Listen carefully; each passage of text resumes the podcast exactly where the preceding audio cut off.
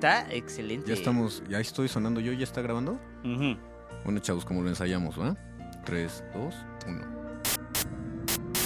¿Qué tal amigos? ¿Cómo están? Eh, bienvenidos a su podcast favorito, Cantando el Tiro. Sí, señores, ya tiene nombre el podcast. ¡Qué alegría! Eh, de este lado estoy muy contento, pero del otro lado están más contentos y voy a pasar a presentarlos por primera vez porque siempre se me olvida.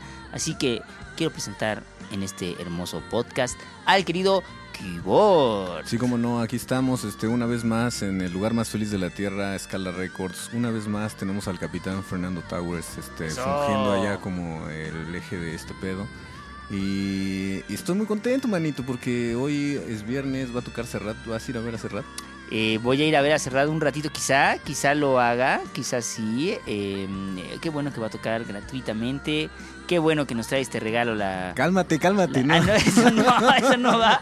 Bueno, no, pues este, pensé que que, tú quieras. estabas alegre porque estaba cerrado. Es Ah, uno de sí, sí. héroes, ¿no? Sí, Al es uno de mis grandes series. No, de, de todos, es, es- es un gran compositor, eh, pero digo que bueno que en este afán de traer a gente mayor, pues traigan a este señor también tan talentoso, sí señor.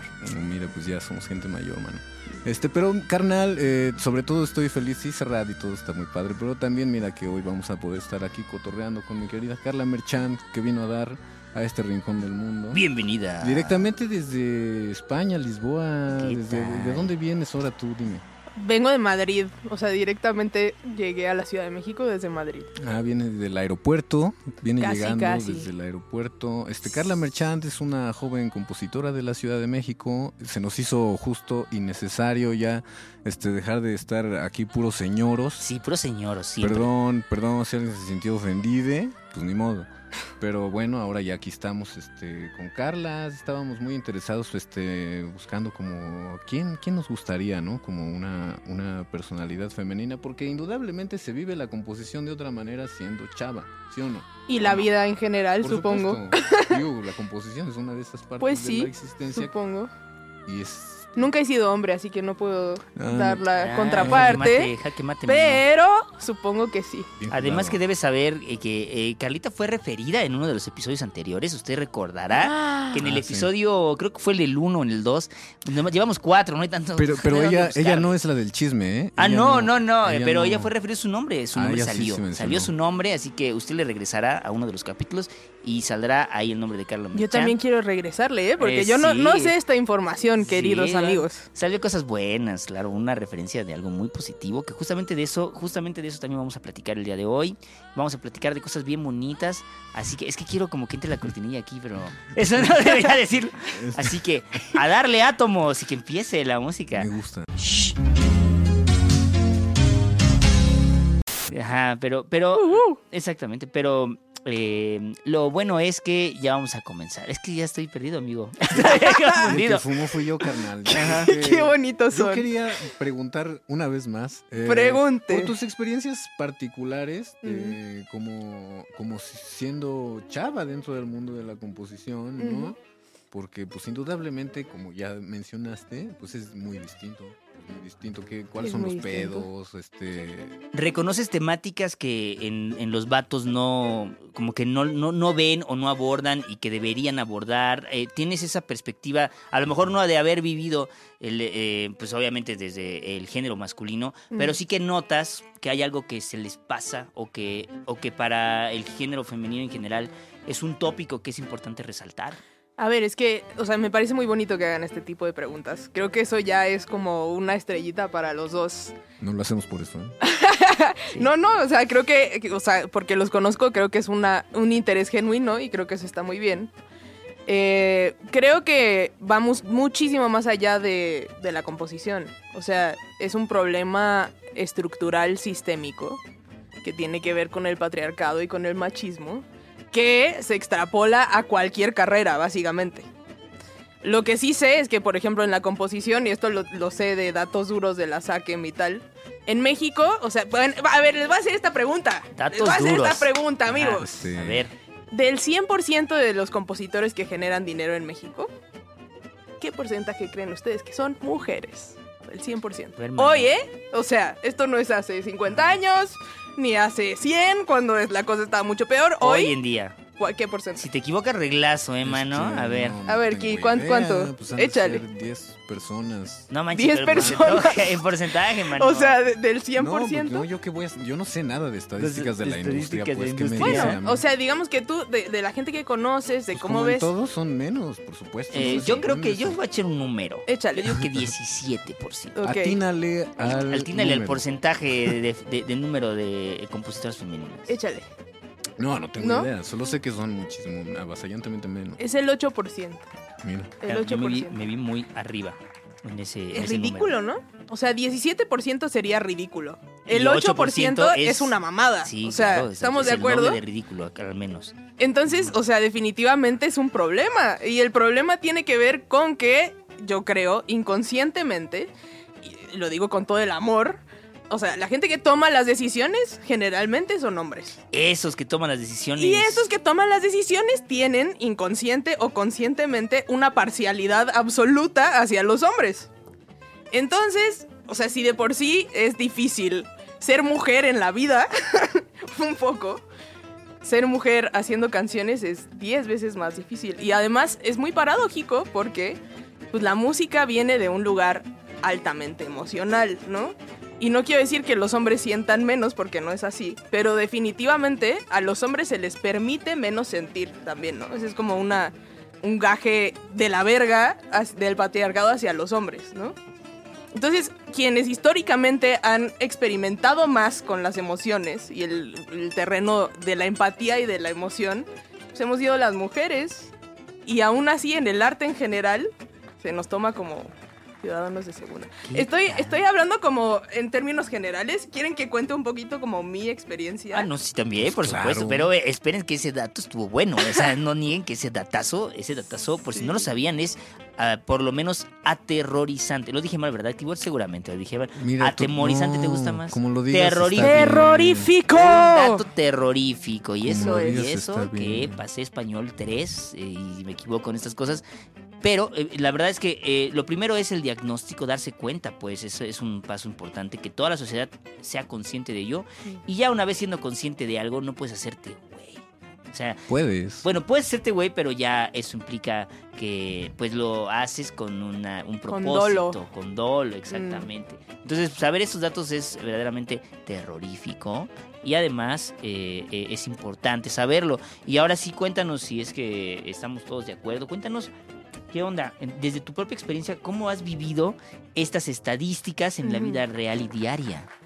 Pues a ver, o sea, quiero empezar diciendo que yo soy consciente de que yo soy una persona que tiene muchos privilegios que yo no busqué, que también forman parte de este sistema ojete, ¿no? Este sistema. Pues la verdad, o sea, yo no sé, o sea, no tiene ningún sentido que yo tenga ciertas facilidades que otras personas no, no tienen, ¿no?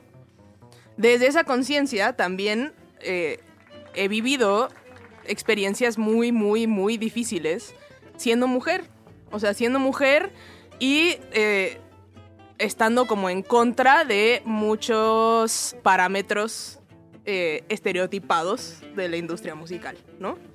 O sea, como, empezando por mi forma de pensar, mi forma de hacer canciones, cómo me veo, eh, cómo experimento la libertad en todos los sentidos, eso hace que, eso genera un rechazo a todos los niveles, o sea, social y en cuestión, en en cuestión de la industria, es un, es un desmadre, o sea, ustedes también, yo sé que ustedes también lo viven, ¿no? Pero sí noto que hay, o sea, a mí me ha tocado muchas veces que, que echan unos comentarios nefastos, o sea, en torno a o te sexualizan o, o, eh, o eres un bodrio de la verga o lo que piensas no, no tiene el mismo peso. Todo eso sí me ha pasado. ¿Quieres decir nombres? Para, para no perder la costumbre en este programa, no, quizá no diga nombres ella, Pues pero no, las personas no, que No están diré escuchando su nombre. saben quiénes son ustedes. ¿eh? Y pues no sé si siquiera sepan quiénes son, es que ese es el problema. O sea, yo creo que esa es la otra. O sea, está tan normalizado. O sea, esto que, estos temas ahora están muy de moda, ¿no? Pero realmente la gente que tiene el poder no, no, no es que se tenga que cuestionar cómo hace las cosas, por lo tanto no se las cuestiona. Claro. Entonces, pues sí. yo creo Está que muy no. mal eso, es algo ne- nefasto, pero es cierto, si hay, eh, si hay un, eh, un sector que se ve beneficiado con cierta estructura, con cierta estructura del sistema, pues no va a hacer nada si es que ya Pues no. está cómodo, ¿no? Ese es el gran Bueno. problema. Más o menos, ¿no? O sea, aquí están ustedes, que son hombres, que se benefician de muchas maneras del patriarcado. Y la primera pregunta que están haciendo es, ¿cómo, o sea, en qué te perjudica a ti? Entonces eso ya Eso es habla de espero. algo, ¿no? Habla de algo. Que algo sea la diferencia, eso, ¿no, mi querido Kibor? Mira, No. ojalá, mano. Pero mira, vamos a, a seguirle dando a, te- a- a otros temas que queríamos tocar, que ya te habíamos dicho que justo tendrá Cuéntamelo que ver con la- quizá un poco. Eh, también eh, queríamos, es- nos peleamos una vez este güey y yo, bueno, Mm. es decir mucho, ¿no? Sí, Pero editamos eso. Sí, Usted verá un podcast pasado donde decimos, vamos en el minuto 40 o 50 Ah, y, y en, el, en el segundero va a decir ahí minuto 20, ¿no? ¿Y qué pasó con esos otros 20 minutos? Ah, pues ahí, Botellas rotas, ahí se puso feo. Dijimos A ver, vamos a hacer una encuesta. Si este video llega a los 500 comentarios, ¡Ay! Entonces tenemos van a contentos. subir, van a subir esa La parte parte, editada. eliminada del Parte podcast. editada. Oye, mira Este- qué, mira qué este, buena esperanza. Es ¿Eh? una muchacha muy este, emprendedora, Sí, Carla Merchan. tiene- Me gusta la sangre, me gusta y la mira, sangre. mira, exacto, eso que hiciste, eso, de eso, era- de eso era el tema. Este, hay un momento, una época que se está viviendo en la que todo el asunto de las canciones y, y todo eso pasa por el teléfono y por el internet Mm. y, por Sí, el- señor. y en la palma de tu mano todo el tiempo.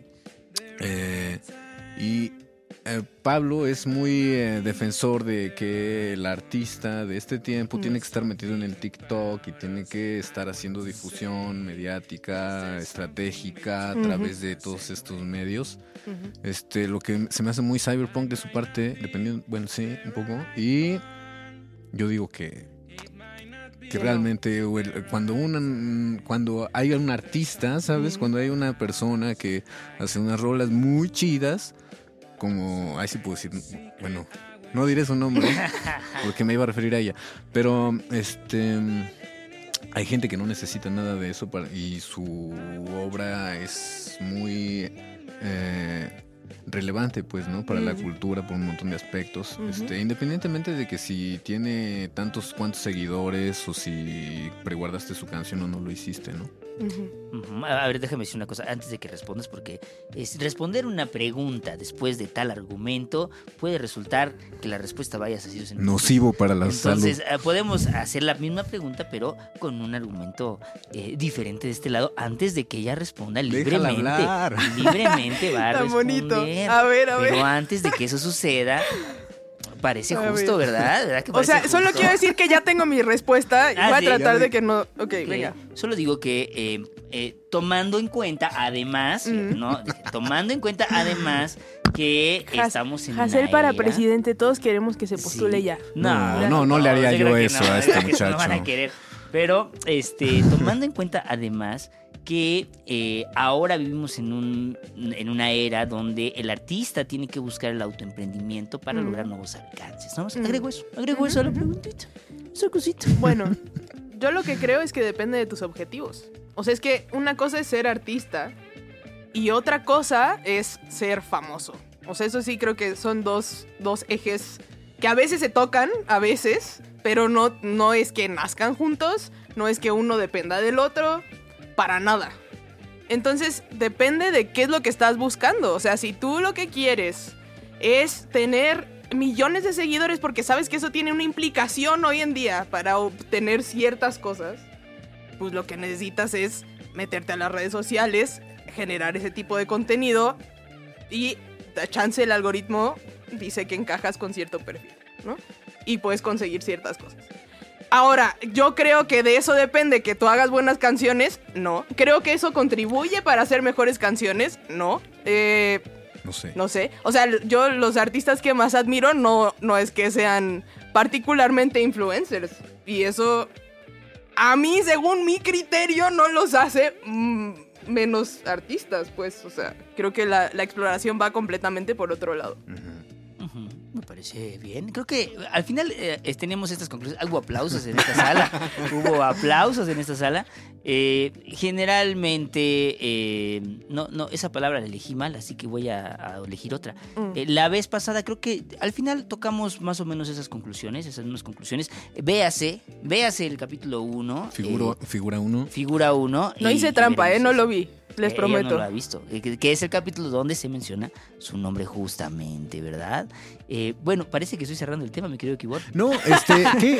Pero, por Ajá. ejemplo, eh, particularmente, Particularmente. ¿cuál, es- ¿cuál ha sido tu experiencia navegando el algoritmo, los, las estadísticas del Instagram, el Spotify y cómo sacarle unos pesos porque no sabemos cómo? Ah, Qué sí, buena. ya queremos pesos. Yo, o sea, no, bueno, pues si, si estás jugando esto, este no, rollo, sí, no, eso era una, una Es eso un deseo asunto, ¿no? personal, Eh, sí. eh, Esa es la palabra clave, yo creo que es un juego. O sea, lo que uno tiene que, o sea, lo que yo he entendido en mi experiencia, es que es un juego, güey. O sea, el pedo es que creemos que es real. Eso es una ilusión, es que es la realidad virtual, eso no tiene que ver con el mundo físico.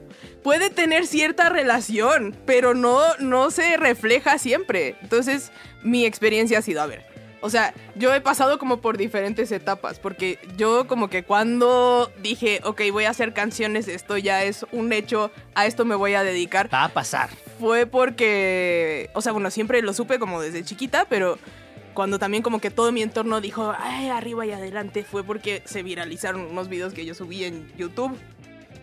Y entonces esa experiencia fue como que muy extraña. O sea, a mí me llegaban mensajes de gente de Turquía y de pinches la India y me pasó un par de veces que la gente, o sea, como cosas muy extrañas. Y era una sensación como de, a huevo, ya la armé, ¿no? O sea, este Eso. pedo ya, ya fue. Y luego me topé con la dura realidad de que no. O sea, eso no, no necesariamente repercute como imaginamos que repercute, ¿no? Entonces, después de eso, como que también, pues yo crecí y evolucioné y hice las cosas de diferente manera. Y ahora, a ver, o sea, ahora creo que depende, mi experiencia ha sido que depende mucho de la plataforma cómo reacciona el público. Porque el público también cambia bastante de una, de una plataforma a otra.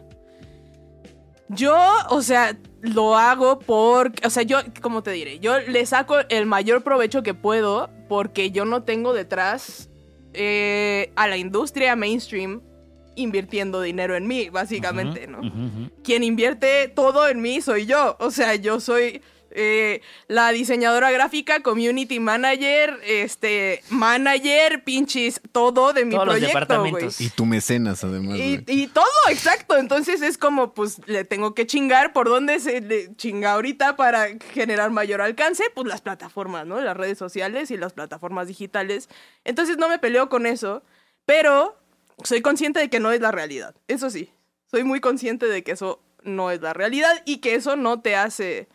Para mí no tiene más validez una persona que tiene 10 millones de seguidores que una que tiene 100. O sea, eso no, no te hace mejor artista. Ok. No te hace mejor artista.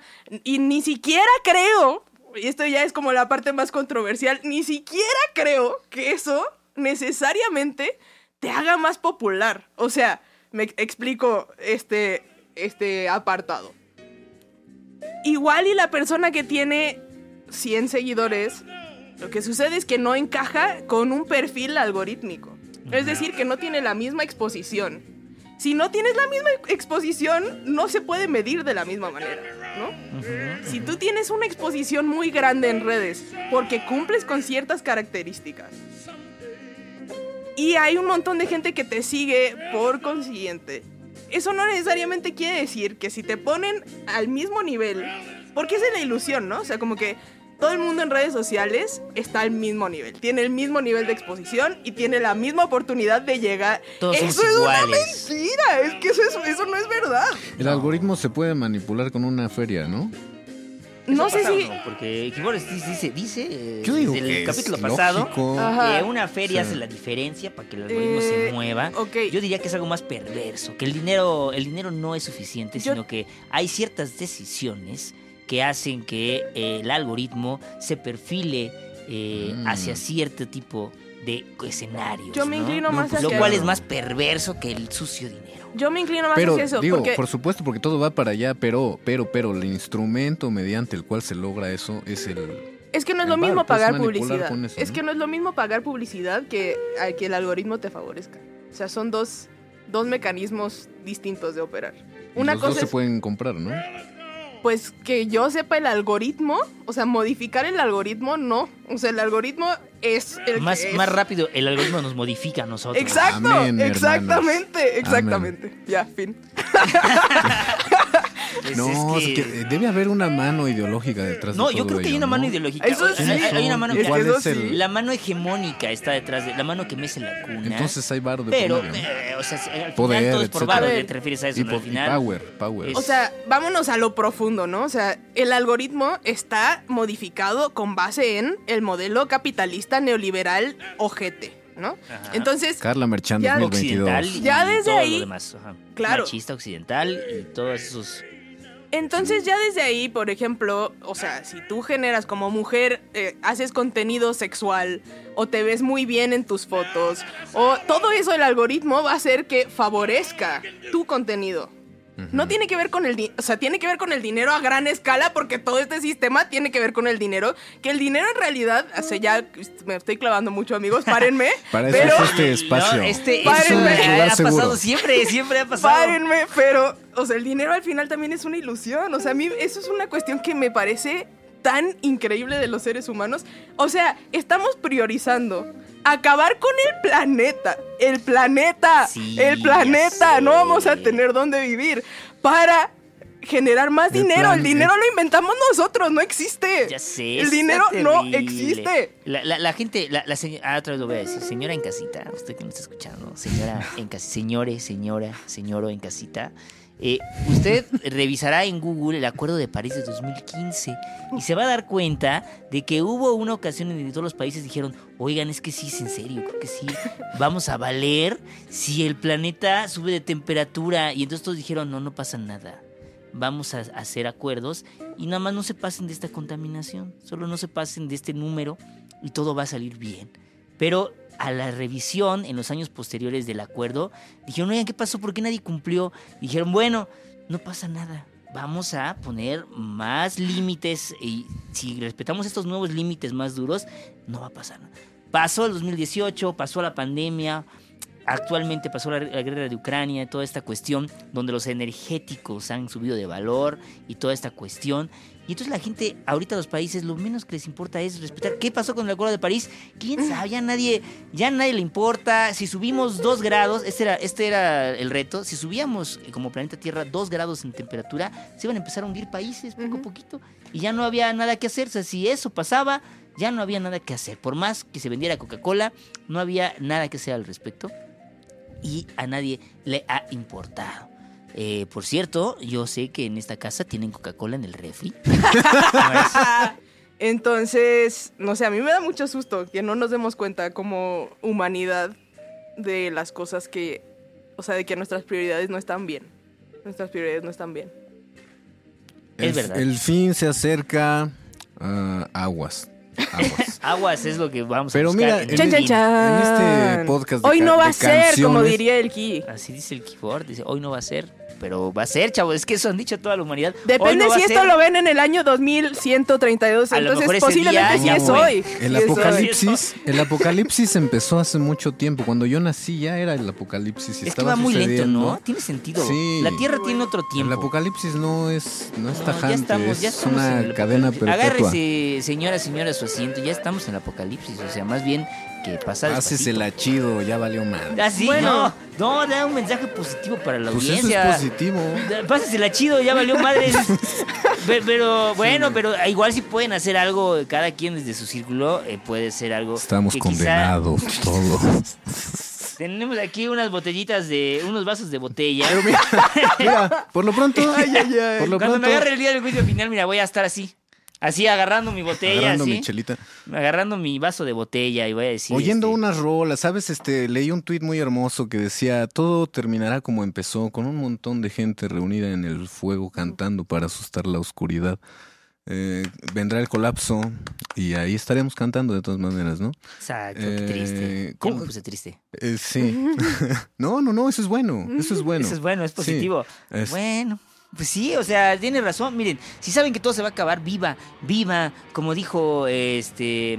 Eh, eh, no, pues es que no sé quién dijo viva, pero viva ¿Qué más usted, da? señor. eh. Vamos a tratar de, mucho que- de- de- de volver a la carretera. Ah, sí, tenemos, Eh, una ya escaleta. estamos hablando del calentamiento usted. global. Pues es que eh. no sé cómo pasó, amigo. Yo estaba sentado aquí en mi bocina y algo sucedió en el Este, camino. Fui yo, perdón. Sí, So- solo quiero decir una cosa antes de cerrar este tema. O sea, una más. ahorita que estamos hablando de que todo se va a acabar, siempre hemos sabido que todo se va a acabar. No, todos nos vamos a morir. O sea, eso es Sí, como todo. una certeza. Es la única certeza que tenemos cuando entramos. Sí, o sea, como que si no eres consciente de que tienes que vivir ahorita porque se va a acabar, eh, lamento decirte, amigo, amiga, amigue, que te vas a morir igual que todos. Eso es lo que faltaba, pues sí, ahora sí, ahora sí, este, este es el podcast más sí. triste que hemos hecho. Pero en el fondo, esa, esa, es, eso puede parecer gris, pero en el fondo es muy colorido porque Claro. ah, estoy seguro que usted en casita, después de escuchar eso, quiere vivir. O sea, A dice, ver, ya. voy a vivir. Muchachos, las canciones, ¿no? Las canciones. Todos se irá a la mierda y quedarán unas rolas un rato antes de que definitivamente nos extingamos Eso y el mero. planeta siga su marcha, porque es absurdo pensar que vamos a acabar con el planeta. El planeta es el repuesto de cosas más Ah, perras. sí, ¿qué, qué somos nosotros? Se extinguirá el canto como una de las últimas cosas que tenga la humanidad. Y tú te dedicas a eso, de hacer las canciones. Ya, Este, eso mero. eh, quizá haya gente que no te conozca eh, viendo este pedo. Eh, ¿cuál, es, ¿Cuál es tu, cuál dirías que es tu exploración eh, musical? Eh, él mencionaba- Temática, eh, ¿cuál dirías que es tu, eh, tu brújula compositiva? Eh, ¿Qué es lo que te anima a componer eso? Y eh, pues eso sería lo que creo que sería muy, muy, muy chido que nos contaras a nosotros y a esta bandita asustada que nos está viendo. Perdón, amigos, perdón. Eh, ¿Hoy o en mi historia? Pues a ti qué te llama la atención, ¿cómo podemos, eh, cómo podemos formularlo, mi querido? Hoy en día, hoy en día, Hoy como que me- ahora que ya es, o sea, estamos en, en un buen momento, ¿no? De tu carrera musical, compositiva, no, yo qué Ah. sé, no puedo, o no. A Eh, ver, suelta el chisme, a ver, di nombres. yo creo que yo creo que hoy eh, si hay una cosa que me, que me diferencia de la Carla del pasado es que hoy confío un poquito más en mí, en todos los sentidos, incluyendo el musical. Y eso me permite explorar más. Eh, en todos los sentidos. Me gusta mucho eh, hacer cosas que no he hecho en la vida y en la música. Entonces explorar como géneros, temáticas, perspectivas. eh, en, en este momento estás clavada con algún género particular o... Eh, ahorita he llegado a un punto en el que ya veo, o sea, cuando creo no pienso en el género, voy más allá. O sea, no sé si, en realidad no sé, no sé clasificar lo que yo hago. Siempre que me preguntan como, ¿tú qué haces? ¿Cuál es el género? Ah, es es no como, güey, Exacto. en la vida y en la, en la vida y en la canción. música. Básicamente me gusta explorar, entonces, eh, o sea, siento que es un poco prepotente decir que invente como un lenguaje, pero sí, como que cuando me siento a componer, procuro eh, ser lo más honesta con lo que me está moviendo a, a escribir. Y entonces esa es la brújula, esa es la brújula, lo que estoy sintiendo. Suena Ajá. increíble. Eh, me- quiero decirle algo a la gente que está viendo este podcast. Eh, la música de siguen ahí. Si siguen ahí. si es que sigue- los que sigan ahí.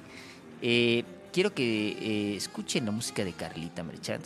Porque eh, es una música que tiene eh, algo muy hermoso, un cuidado muy especial en la lírica.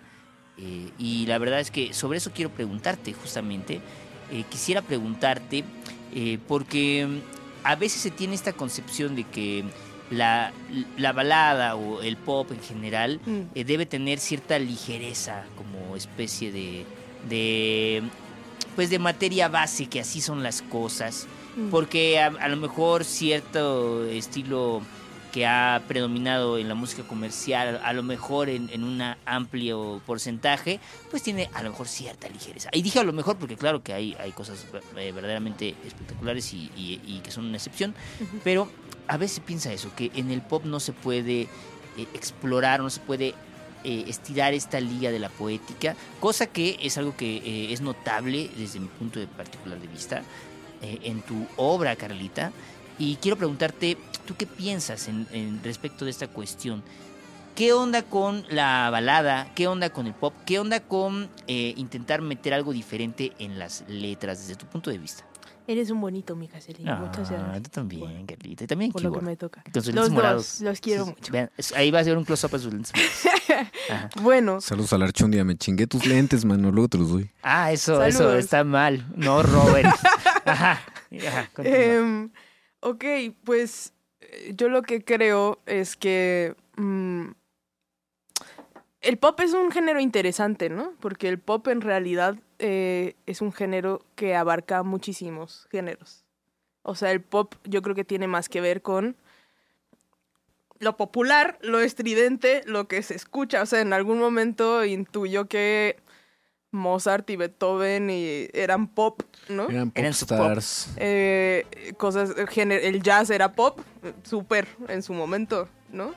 Eh, Aquí está el inicio. David más. Bowie es Sí, pop, sí, sí, ¿no? sí. Los Beatles claro, son pop. de- los Beatles son así como los reyes del pop, o sea, eran como lo más Sería comercial. correcto, sería correcto decir que el pop es eso en lo que se enfoca de pronto la industria y dice hay que, hay que poner un spotlight a esto. Yo diría, ¿no? O sea, ahorita el reggaetón es pop. Es pop, exactamente. Ahí está, chavos. Entonces, partiendo de ahí, creo que eh, lo delicado en torno a tu pregunta, y es un hecho, es que se cree que lo popular tiene que ser de mala calidad, en todos los sentidos, ¿no? Y que lo popular está hecho para que la gente no piense, para, como una evasión para las masas. Y, y se usa mucho este argumento como de que la gente no tiene criterio, y yo no creo en eso, para nada. Yo creo que más bien es una es al revés, o sea, como que todo está manipulado para que la gente no pueda formular un criterio, ¿no? Y no pueda tener unos horizontes un poquito más amplios. Entonces, sin ninguna pretensión de decir que yo eh, nada, o sea, yo creo que yo hago lo que puedo con lo que tengo, pero definitivamente cuando me siento a crear no me limito a ah, es que eh, la gente es estúpida, entonces les voy a dar esto eh, que es basura para que lo consuman. No, eso me parece lo más negativo que puede hacer uno como artista. ¿Y crees que eso no se hace dentro de la gran industria? Eh, Creo que eso sí, bueno, eso creo que va más allá de mi, de mi opinión, o sea, eso se hace, eso se hace, definitivamente. Ajá. Pues yo creo que eh, ustedes escucharán eh, la música de Carlita y verán que, pues que ella eh, se pone estos, eh, estos estándares y eso es algo que se agradece mucho porque siempre eh, la canción que, que, sorprende o que busca ahondar más allá de lo que de la fórmula, por decirlo de alguna manera, pues es algo que se agradece como escucha. Y pues qué buena ondita que, que exista esta, este interés y yo creo que debería ser algo que permee más en las composiciones eh, actuales de cualquier tipo de género. Así usted haga bachata, haga metal, haga rock and roll, eh, haga reggaetón, haga urbano, haga trap, haga lo que usted quiera. Siempre pensar en que no solamente hay que cumplir con un molde establecido, porque hacer una canción se puede hacer una canción desde, desde la fórmula del molde, ¿eh? una canción, o sea, casi casi uno puede tener su starter pack. ¿no? Claro. Es una y, y canción. ganarse una lana, ¿no? Y ganarse una lana por ello, incluso, o sea, incluso hasta puede ser tan Incluso, bueno el pues, asunto. para eso se hacen esas, ¿no? Ah, para eso se hacen esas quizá, pero Igual no siempre funciona. Esa es la Ah, otra. ¿De qué O depende sea, que funcione o no funcione? A ver, cuéntame ese chisme. tú. Yo creo que eso tiene más que ver con que tan... O sea, bueno, tiene muchos factores, incluyendo la suerte y muchas otras cosas, pero tiene mucho que ver los con... amigos la- y sí, todo eso, la ¿no? industria. Así, pues. los- Entonces, los Esa amigos. es, es la otra, o sea, si tú crees que por hacer una canción con la fórmula de la canción popular hay un o libro que se llama comercial... así, la, la fórmula addiction, a ver si la, hay libros. Claro, es que eso es una fórmula. libros. A ver, ah, sí, es señor. una fórmula. O sea, cualquiera de los tres que estamos aquí, creo yo, podríamos agarrar perfectamente ese molde y hacer una canción así sin ningún problema. Eso no te garantiza que esa canción te vaya a vender, o sea, pero para nada. Eso me parece todavía más triste, güey. ¿Y tú como, crees- y tú te que estás haya- conformando con esta mierda y tú crees que eso no Yo te va a hacer popular. ¿Tú crees que haya gente que pueda ni hacerla, ni conocer la fórmula y a través de sus amigos y su feria hacerse de un lugar dentro de la Claro. Que eso para la gente que vio el primer Total. capítulo es el tercer ring. A través de las conexiones adecuadas uno puede hacer que su proyecto eh, pueda moverse a lugares diferentes. Que es que haya, Total. haya gente que sin siquiera saber la fórmula ni pretenderlo ni nada al respecto pueda obtener las mieles, las mieles de la industria del capitalismo. No diré nombres. Pero ellos saben, ellos sí saben quiénes son. Ya le agarraste la hora. Sí, claro, sí lo creo definitivamente. ¡Salud! Yo no tengo ya nada, pero sí. No, no, debimos ir por más. No, Este, pero, bueno, eh, vamos a hacer una pausa para ir por caguamas. Mm. Ajá. Aquí voy a poner una escena de Chaplin, ¿sí? como, la, como el capítulo 2. Exacto. Eh, No, eh, Ya volvimos. ¿ya volvimos? Eso es mentira, no eh, Bueno, bueno, bueno, bueno. Eh, eh, respecto de este tema, eh, Mm.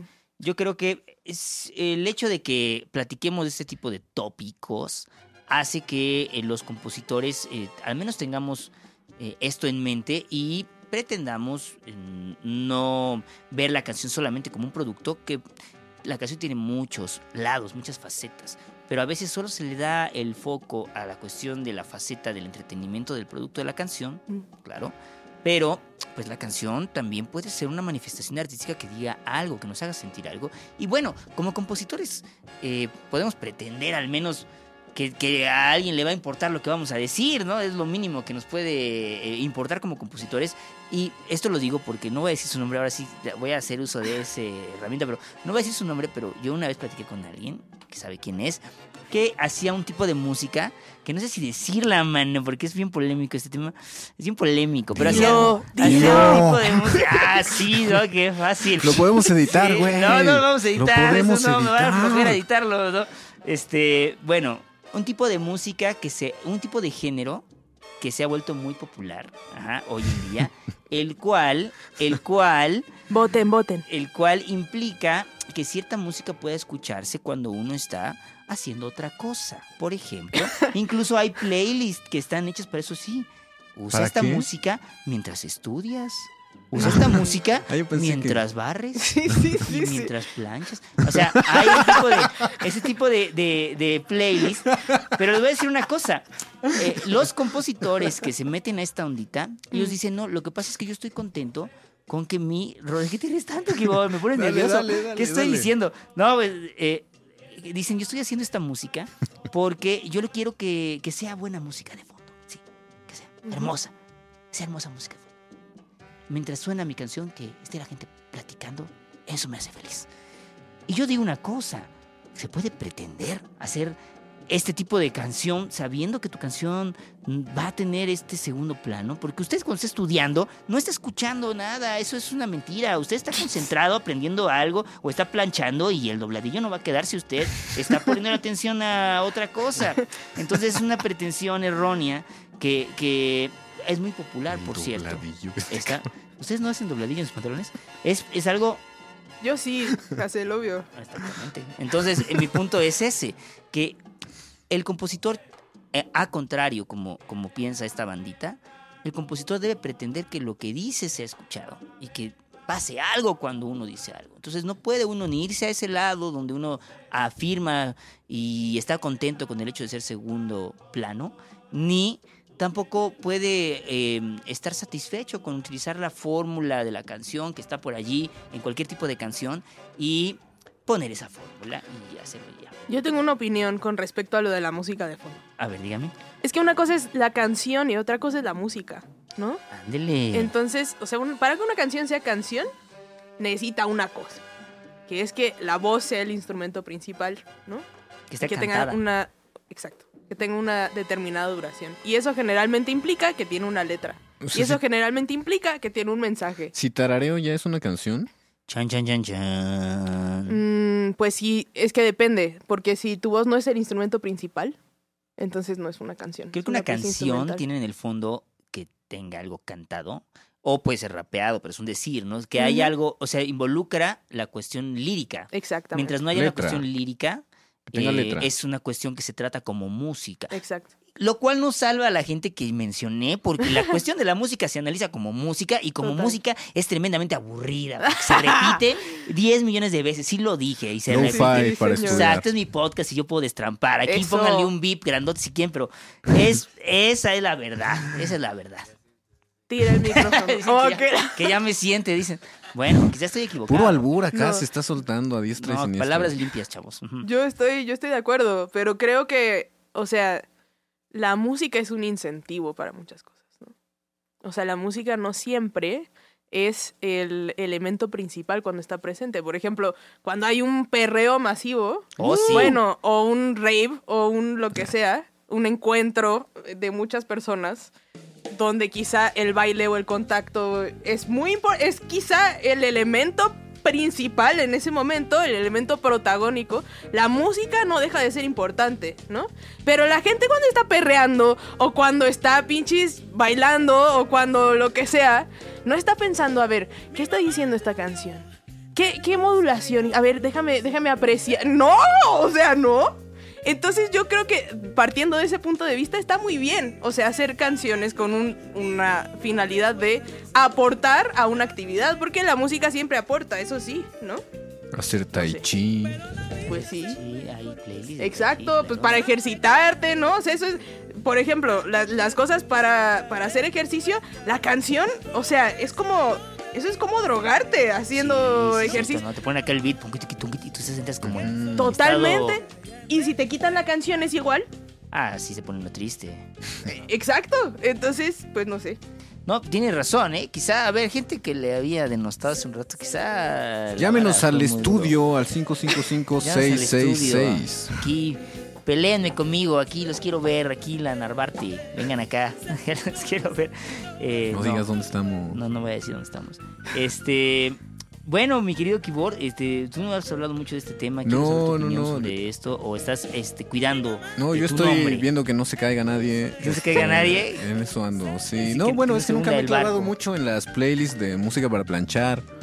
Y yo plancho Ah, pero hay muchas músicas para planchar, ¿eh? Fue muy, fue muy... ah, es que no quiero decirlo, no quiero decir qué tipo de música es, pero... Dímelo. No, no, o sea, no quiero que... No es... No estoy hablando del urbano.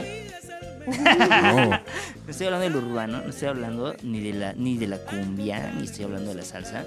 Los otros que son música para estudiar, hay otro género que está allí. Ah, pero eso no Y es tiene que- nada que ver con nosotros, ¿no? Nosotros hacemos letras, ¿no? Es lo que, Exactamente. lo que nos reúne Sí. aquí hoy Lo en cual día. es- tiene que ver con nosotros con el hecho de que si tenemos una letra que decir, al menos hay que preocuparse qué cosa estamos diciendo, ¿no? Ah, por Eso favor. Yes, Por favor. Que no es necesario, ¿eh? Para ser exitoso sí, y hacer un dinero. Ah, sí, ah, que yes en inglés. No es necesario, pero estaría padre. Bueno, sí, no es necesario, es cierto. Estaría padre, es cierto, estamos acordando. Conciliación. No, ¿sabe qué? ¿Sabe qué? Acentúe mal, hágalo mal. todo errado. Exacto. Y pegue A ver, aprenda. Digital de- 99 de con un Nicolás. Guillén y su songo rocosongo. Él dijo: No, yo no voy a escribir como esas, esas palabras. Yo voy a escribir como se oye. Y, y ahí desafió a la manera de la escritura. Haga usted lo mismo, desafíe. Y también se vale eh, eh, no, no ser ortodoxo a la hora de escribir. Eso se lo pido.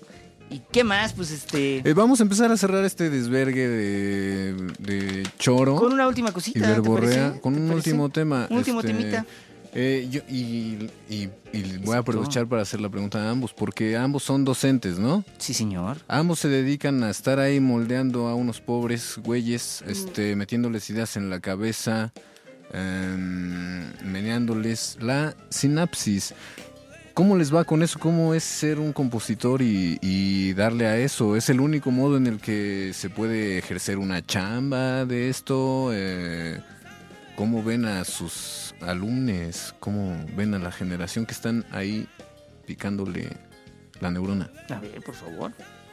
Eh, ok. ¿Ya no eché la es mano? que fueron múltiples preguntas. Em, La que para mí, o sea, para mí fue, para empezar, o sea, fue una cosa que yo no anticipaba dar clases. Fue algo que sucedió en la pandemia. Porque Oh. eh, yo no tenía mucho que hacer, no podía tocar y no podía ver gente, me estaba volviendo un poco loca. Y Bendito sea el Zoom. Aprovechamos para alzar una bendición al Zoom que tanto nos ha dado. Sí, señor. ¿Cómo no? Besos, Zoom, te queremos. Em, entonces como que se me ocurrió como un experimento, porque yo había dado clases antes, pero de manera súper informal y ¿Clases de qué? Gaby? de composición. De sí, sí. composición. Y entonces como que se me ocurrió a ver qué pasaba. Y entonces primero empecé con alumnos particulares. Con los alumnos particulares me gusta mucho, ese es un proceso súper íntimo. Siento que tiene mucho que ver con... Bueno, claro, desde mi experiencia, mi perspectiva y mi forma de dar clases tiene mucho que ver con el encuentro con uno mismo. Es que al final, o sea, yo me, me centro siempre en que la persona con la que estoy se encuentre muy al margen de mí y de lo que yo crea y de lo que yo quiera y de mi criterio. Es como, ¿cómo puedo hacer que te acerques más a tu voz?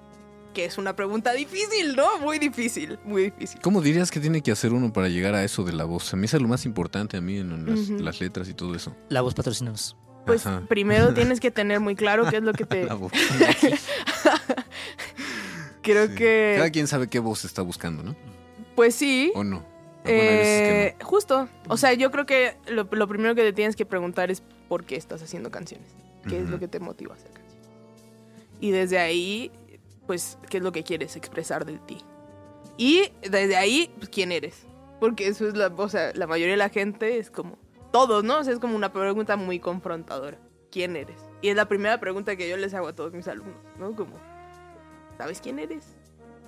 Si me sueltas un choro de prefabricado de no lo voy a aceptar. Eso sí, No, eso, eso también- Eso, sí. ¿no? Eso Reglas también- en los dedos. Eso también habla de su sí. personalidad, ¿no? O sea, que llegue Claro. a, a No lo sé. Dice, algo de ellos, ¿no? claro. No lo sé. Dice que no es han que visto esa cosa. No, Bueno, no se eso han sí. asomado a ese lugar. Eso sí, definitivamente lo dice. Eso sí, definitivamente lo dice. Pero. ¿Quieres es- decir nombres? Ah, ok. No.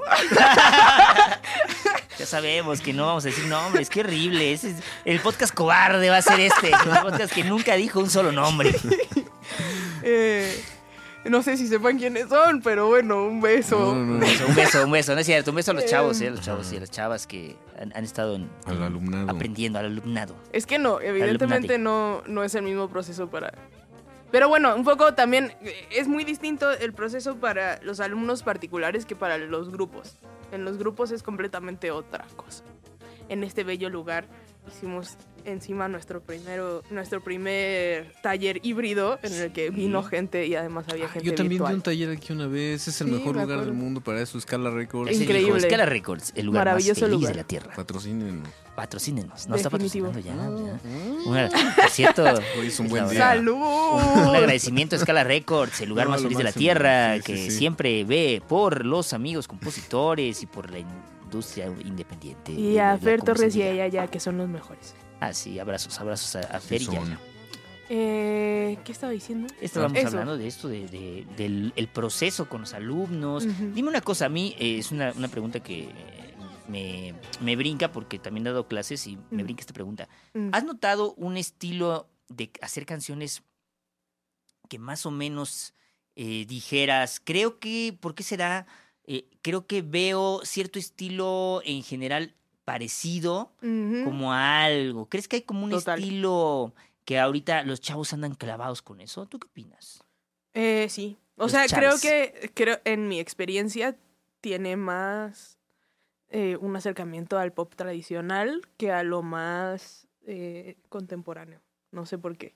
¿Qué es lo más contemporáneo? Pues como el urbano, ¿no? Yo diría que si hablamos de algo que es muy comercial ahorita, es o el en México es eh, o el urbano o el regional mexicano. Y Mm. a mí, eh, de regional, un alumno tenía una inquietud muy grande por el regional mexicano y por el urbano realmente hasta que yo lo menciono como, eh, si te interesa esto, como tal vez deberías probar por aquí, porque esto otro que estás probando va de salida un poquito, ¿no? Ah. Entonces, eh, pero sí siento que, o sea, he notado como una tendencia ¿Qué va de al pop tradicional. ¿Cómo? ¿Qué va de salida? pues la balada pop tradicional tipo no diré nombres Eh, eh, eso eso O sea, ve- ve- vean esto, miren. Saludos.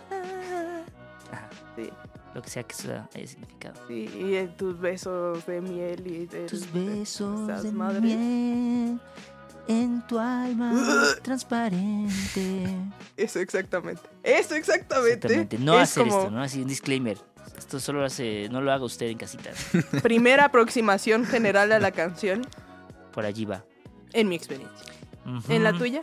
En mi experiencia, fíjate que me ha pasado algo muy curioso, que me ha llegado mucha bandita joven, lo cual agradezco mucho, gracias al algoritmo que se Amén. vio, se, amén al algoritmo que se vio muy coqueto con ese punto y llegó mucha bandita a los talleres, eh, sobre todo ¿Cuál es el rango de edad? el rango de edad, a ver cuál es el rango de edad que te ha llegado El más mío es, es como gente de mi edad, la mayoría. El mío creo que es ¿Cuántos gente de su edad también. Yo tengo 26. Ah, o sea, gente como muy de joven. 20... Yo diría... Bueno, es que no, porque tengo... Bueno, o sea, tengo algunos alumnos mucho más jóvenes, pero en general como 22 a 30, por ahí. 22 a 30. ¿A ti te Ujú, llegan Más o menos. Yo- los yo chavos de diría que 26? de- como de 20 a... O sea, en general hay de muchas edades, pero de 20, o sea, como si fuera el más, sí, como de 20 a 26, por ahí 20 a 26 será más o menos el rango que me llega.